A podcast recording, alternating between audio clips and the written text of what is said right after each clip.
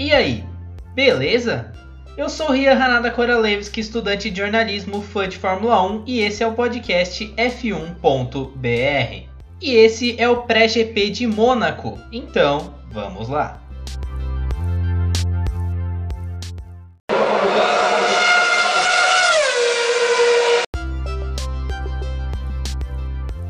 O GP de Mônaco é o maior evento da Fórmula 1 todo ano.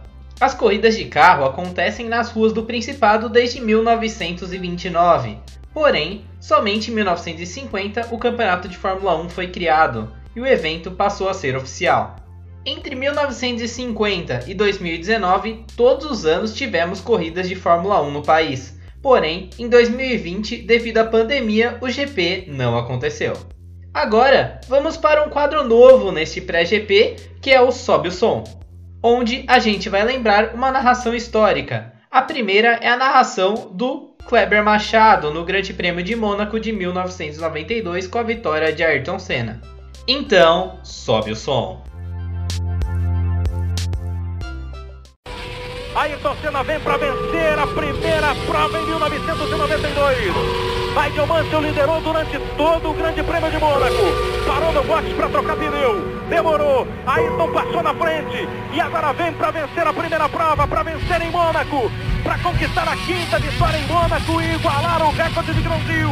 Ser o piloto ao lado de Granville que mais venceu no Principado. Vem Ayrton Senna. Sai do S da piscina. Agora falta pouco para o Brasil voltar a vencer na Fórmula 1. Vem Ayrton Senna, Mansell cola, Mansell força. Ayrton segura, entra na rascate, falta pouco, falta Antônio Rose, se agarra e a bandeirada para Ayrton Senna. Ele vai conseguir a primeira vitória na temporada 92. Vem Ayrton, vem Mansell, Ayrton Senna vence. Brasil. Vitória do Brasil em Mônaco. Vibra Ayrton Senna, o motor da McLaren estoura depois do esforço. Senna vence o Grande Prêmio de Mônaco. E a vibração do brasileiro tricampeão do mundo. Quinta vitória de Ayrton Senna em Mônaco. Volta a brilhar a estrela do tricampeão. Mais alto no pódio a bandeira brasileira. O Brasil na frente com Ayrton Senna. Agora vamos falar um pouco sobre os recordes de Monte Carlo. O maior vencedor é o brasileiro Ayrton Senna, que venceu seis vezes e tinha como um de seus apelidos o Rei de Mônaco. Entre as equipes, a mais vitoriosa é a McLaren, com 15, a última em 2018, ainda com o jovem Lewis Hamilton. A volta mais rápida em classificação também é dele, mas de Mercedes em 2019, com um tempo de 1 minuto 10 segundos 166 milésimos. A volta mais rápida em corrida, porém, é de Max Verstappen com sua Red Bull em 2018, com o tempo de 1 minuto 14 segundos 260 milésimos. Na corrida mais curta e lenta do calendário, uma volta tem 3.337 km.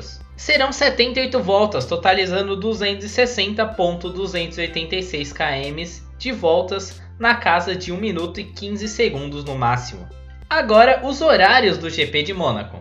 Lembrando que tradicionalmente os treinos livres da Fórmula 1 em Monte Carlo acontecem na quinta ao invés de sexta, como acontece nos outros GPs. Então, na quinta, o treino livre 1 às 6 e meia da manhã. Já o treino livre 2 acontece às 10 da manhã. No sábado, o TL3 é às 7 horas da manhã. Estes treinos serão transmitidos pelo Band Sports. O Qualify também é no sábado, às 10 horas da manhã com transmissão do Band Esportes para todo o Brasil e da Band para São Paulo e dependendo da filiada no resto do país. A corrida será no tradicional horário das 10 da manhã com transmissão da Band. E esse fim de semana também marca a volta da Fórmula 2, onde temos três pilotos brasileiros na disputa: Guilherme Samaia, Gianluca Pentecoff e Felipe Drugovich. A corrida 1 será na sexta-feira às 6h45 da manhã. No sábado acontecerá as outras duas, a corrida 2 às 3h20 da madrugada e a corrida 3 ao meio-dia e meio depois da classificação da Fórmula 1. Lembrando que esses são os horários no fuso horário de Brasília.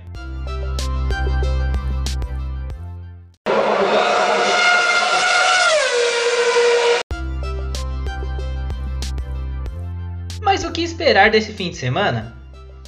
Primeiramente, sempre ver a briga entre Max Verstappen e Lewis Hamilton é sempre o maior chamariz de qualquer GP dessa temporada. Nas ruas apertadas do Principado, quem largar na pole tem uma vantagem enorme. Vamos ver como vai ser o pega dos dois pilotos postulantes ao título. Valtteri Bottas é outro ponto que pode dar graça à corrida de domingo. Se o finlandês conseguir se colocar entre os dois pilotos, podemos ter disputas interessantes no Principado. Outro para ficar de olho é Sérgio Pérez. O mexicano ainda não mostrou a que veio na Red Bull e tem como objetivo atrapalhar as Mercedes.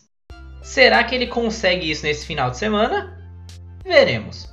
Lando Norris é um ponto a se observar nesse Race Week. O jovem inglês vem sendo a sensação da temporada, colocando sua McLaren o mais próximo possível dos carros da frente.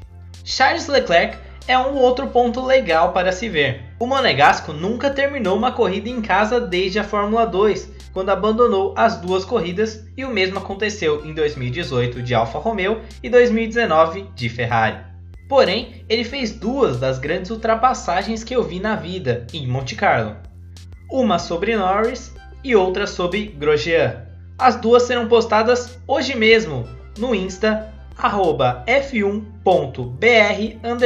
podcast. É sempre bom dar uma olhada no desempenho da Aston Martin, que vem decepcionando principalmente com o carro de Sebastian Vettel. Em compensação, a Alpine e a Ferrari estão crescendo e começando a encostar na McLaren, que é a terceira força do campeonato até aqui.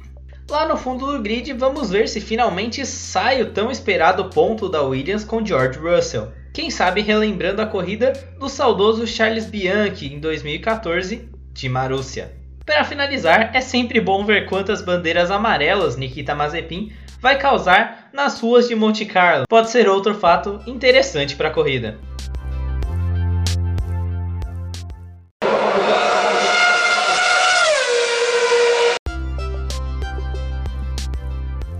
Obrigado a todos que acompanharam. Segue nós em todas as plataformas de áudio possíveis e no Insta que a gente já passou, mas eu passo de novo.